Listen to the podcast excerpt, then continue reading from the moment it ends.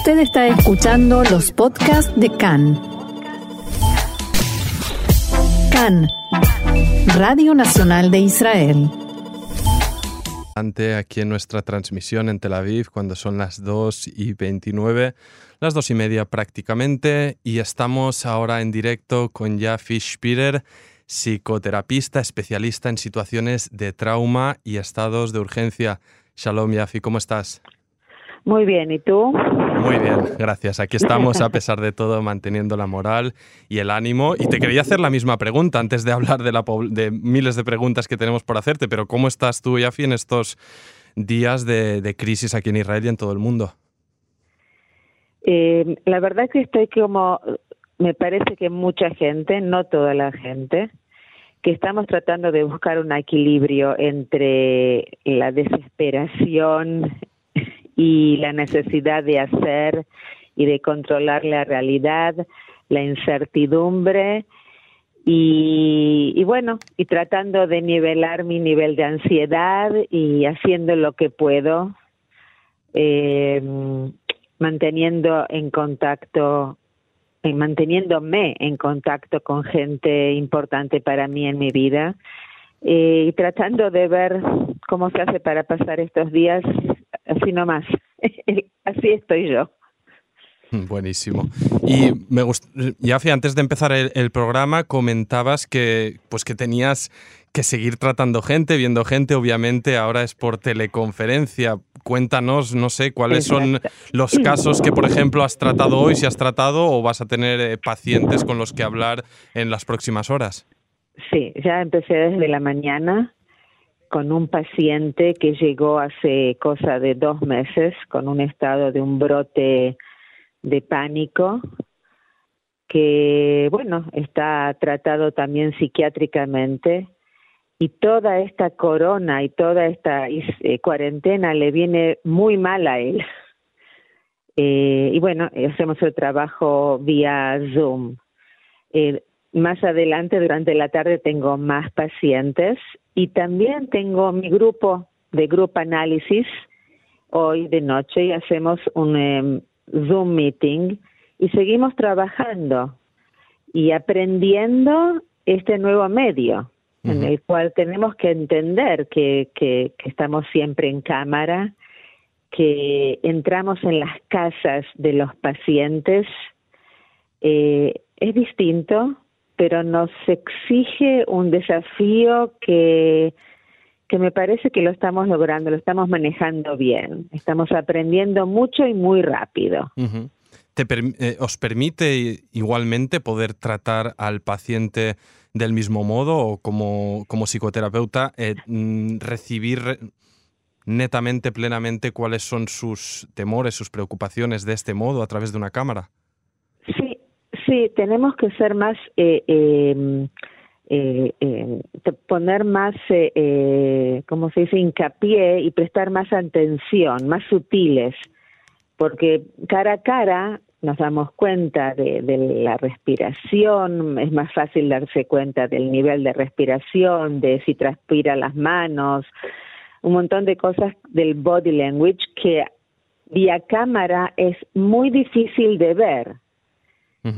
Eh, pero eh, no tenemos otra opción. Entonces sí, hago trabajos de somatic experience, que es una de las técnicas que utilizamos en trauma y urgencia.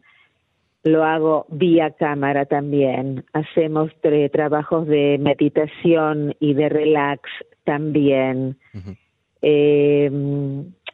Hay muchos métodos que se pueden usar, tenemos que pasar esa barrera de la cámara, eso es todo, es una barrera que más que nada es psicológica. Eh, y cuando lo vamos haciendo, ya se nos hace mucho más normal. Perfecto. Y cuéntanos, ¿cuáles, ¿cuáles son los traumas, cuáles son los estados de urgencia que se están generando o se van a desarrollar durante estos días y cómo, te, cómo estás preparando para, para tratar a tus pacientes en estos casos. Eh, voy a repetir una frase eh, que tal vez para ti sea la primera vez o no. que es uno de los eh, motos que yo constantemente tengo enfrente mío, que en situaciones no normales, reacciones no normales son normales. O sea, si tenemos alguna persona alrededor nuestra que sufría de OCD y se lavaba todo los, en, con forma muy obsesiva las manos, y lo que estoy diciendo es algo que nos comentó un compañero, que uno de los pacientes que había dejado de ser tan obsesivo, lo dijo como riéndose de sí mismo, el tratamiento ahora no me viene bien porque tendría que lavarme las manos con tanta urgencia como lo hacía antes de empezar el tratamiento para bajar el OCD. Es un chiste, pero es de verdad. O sea, sabemos que hay mucha gente que va a reaccionar con eh, ansiedad y eh, reacciones muy este, compulsivas, obsesivas. Sabemos que hay gente que va a reaccionar con mucha depresión y angustia generalmente son la gente que está más sola y que no tiene en su medio más cercano una contención estable. Y, Sabemos que... Y, perdona, no, hablando, eh, has mencionado el tema de la gente que está sola. Eh, lamentablemente es algo que, que, estamos viendo y que está ocurriendo masivamente en países como España, Italia y demás, que lamentablemente la gente que ingresa en estado grave y, termina traspasando, falleciendo, lo hace en soledad. Eh, no sé si, bueno, imagino que, que estaréis preparando todos los escenarios, pero gente que deba o que pueda llegar a afrontar eso y, que debas tratar. Mm, ¿Qué les dices? Bueno, e, esa es una historia que es una historia, una realidad que la estamos eh, eh, eh, manejando día a día. Hay muchísima gente que está sola hay muchísima gente que toda esta tecnología de Zoom y video y WhatsApp video le es muy difícil y generalmente son la gente mayor. Eh, por otro lado, no podemos entrar a las casas a ayudarlos a, a conectar y a enseñárselos ahora. Eh, y tu pregunta me hace llevar, no sé cuánto tiempo tenemos, a varios años atrás. Yo he trabajado durante varios, varios años con sobrevivientes del holocausto aquí en Israel. Muchos de ellos viven solos porque el partner haya fallecido, generalmente es por eso. Y eh, el peor eh, miedo de todos mis pacientes era la soledad. Por eso era tan importante el espacio conjunto. Ahora, no podemos compartir ningún espacio conjunto. Por eso nosotros les decimos también a nuestros pacientes mayores de tercera edad, hablen con los hijos, con los nietos, con el vecino. Y paralelamente les decimos a toda la gente de nuestra comunidad en todos ámbitos, hay cosas que podemos hacer y para nosotros son muy simples y casi sin ninguna importancia. Pero si tienen un vecino arriba, en el piso de arriba o en el piso de abajo, golpeenle la puerta, no entren. Golpeenle la puerta una vez por día y pregúntenle cómo está, necesita algo. ¿Qué música quiere escuchar? Pongan el aparato afuera. Son cositas muy simples, pero hoy en día esas personas que son desgraciadamente solas, no quiero decir ermitaños porque no todos decidieron estar solos, sufren más de la soledad que de los eh, de los eh, um, de las reacciones de la enfermedad. Y en eso podemos ayudarlos. Hay, hay, una cuestión que quería, una última cuestión antes de que se me termine el tiempo, Yafi.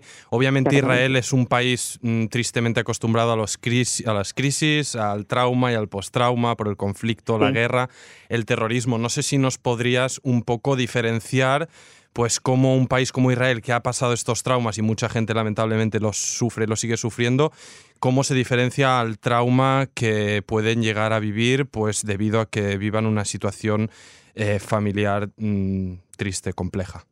Sí. Mira, generalmente cuando hay una guerra, sabemos quién es el enemigo. Sabemos, acá en las, yo vivo en las, muy cerca de la franja de Gaza, hay alarma.